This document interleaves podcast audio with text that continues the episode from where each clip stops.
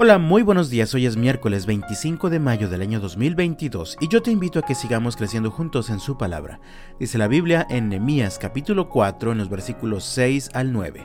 Por fin se completó la muralla alrededor de toda la ciudad hasta la mitad de su altura, porque el pueblo había trabajado con entusiasmo.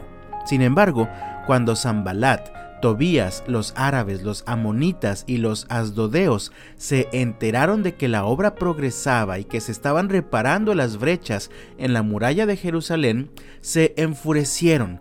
Todos hicieron planes para venir y luchar contra Jerusalén y causar confusión entre nosotros. Mi amado, nadie dijo que iba a ser fácil. Nemías era copero del rey Artajerjes en la fortaleza de Susa cierta ocasión recibió información de que los judíos que habían regresado del destierro la estaban pasando muy mal porque la muralla de Jerusalén estaba derribada y sus puertas quemadas por el fuego. Él experimentó una sincera compasión por ellos, así que consiguió permiso del rey para ir a Jerusalén y ayudar en la reconstrucción de la muralla. Sin embargo, el trabajo no sería fácil. Había en los alrededores mucha gente que no quería que esa muralla fuera reconstruida así que una vez iniciados los trabajos, de inmediato comenzaron a presentarse dificultades. En esta historia encuentro tres principios que nos pueden ayudar a ti y a mí a enfrentar las dificultades de la vida. El primero de ellos es sigue orando.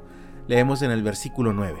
Así que oramos a nuestro Dios y pusimos guardias en la ciudad, día y noche para protegernos. Cuando la muralla se completó a la mitad de su altura, Muchos se enfurecieron e hicieron planes para ir al lugar de trabajo y causar confusión entre el pueblo. El pueblo había estado trabajando con entusiasmo, así que el avance de la obra estaba siendo amenazada. La situación era complicada, había muchas cosas en riesgo, sin embargo, Nemías oró. En medio de todo el caos que vivía, Nemías oró al Señor pidiendo su ayuda.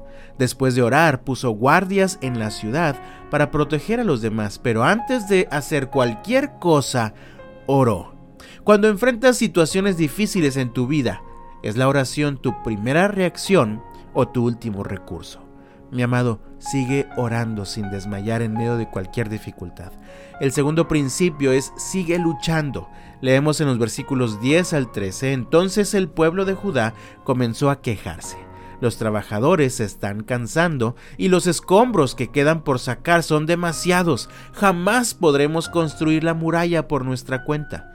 Mientras tanto, nuestros enemigos decían, antes de que se den cuenta de lo que está pasando, caeremos encima de ellos, los mataremos y detendremos el trabajo. Los judíos que vivían cerca de los enemigos venían y nos decían una y otra vez, llegarán de todos lados y nos atacarán de manera que coloqué guardias armados detrás de las partes más bajas de la muralla en los lugares más descubiertos. Puse a la gente por familias para que hiciera guardia con espadas, lanzas y arcos. Nada de lo que te has propuesto hacer va a ocurrir solo porque te lo propongas. Si quieres verlo logrado, tienes que trabajar y trabajar duro. Todos los logros que podamos alcanzar en la vida son fruto del trabajo esforzado. Y sí, Siempre en medio de todo el trabajo surgen problemas que requieren que sigamos esforzándonos aún más. Nemías tuvo que enfrentar a los enemigos externos que querían detener la construcción de la muralla, pero también al propio pueblo que la construía. Comenzaron a desanimarse, comenzaron a quejarse, decían que era mucho el trabajo que tenían por delante y se dejaron llevar por una mala actitud. Además, la gente venía continuamente con Emías a darle malas noticias relacionadas con los opositores, y en cada ocasión Nemías reestructuraba al pueblo, pero el trabajo seguía adelante, aunque esto implicaba el doble o el triple de esfuerzo.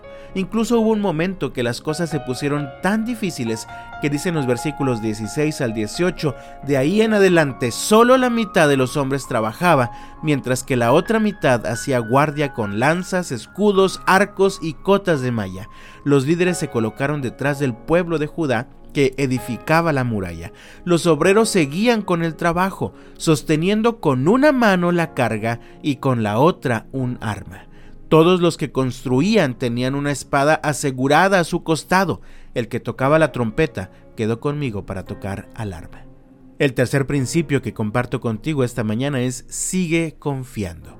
Leemos en el versículo 14, luego, mientras revisaba la situación, reuní a los nobles y a los demás del pueblo y les dije, no le tengan miedo al enemigo, recuerden el Señor, quien es grande y glorioso, y luchen por sus hermanos, sus hijos, sus hijas, sus esposas y sus casas.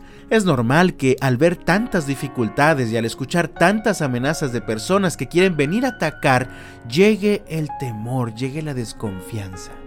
Esto ocurrió con el pueblo que trabajaba en la reconstrucción de aquella muralla. Sin embargo, Nehemías los reunió y les dijo: No le tengan miedo al enemigo. Recuerden que el Señor, quien es grande y glorioso, está con nosotros.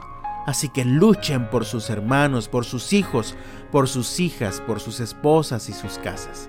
Mi amado, en medio de las dificultades que enfrentamos, no temas, recuerda al Señor, recuerda su grandeza, su fuerza, su misericordia y vamos adelante de su mano. Sigamos confiando en su poder y en su maravillosa gracia. Aún en medio de la peor dificultad que puedas enfrentar, sigue orando, sigue luchando y sigue confiando. Oremos este día, Señor, pongo en tus manos mis cargas y en mi debilidad, sé tú mi fortaleza. Dios te bendiga este miércoles y hasta mañana.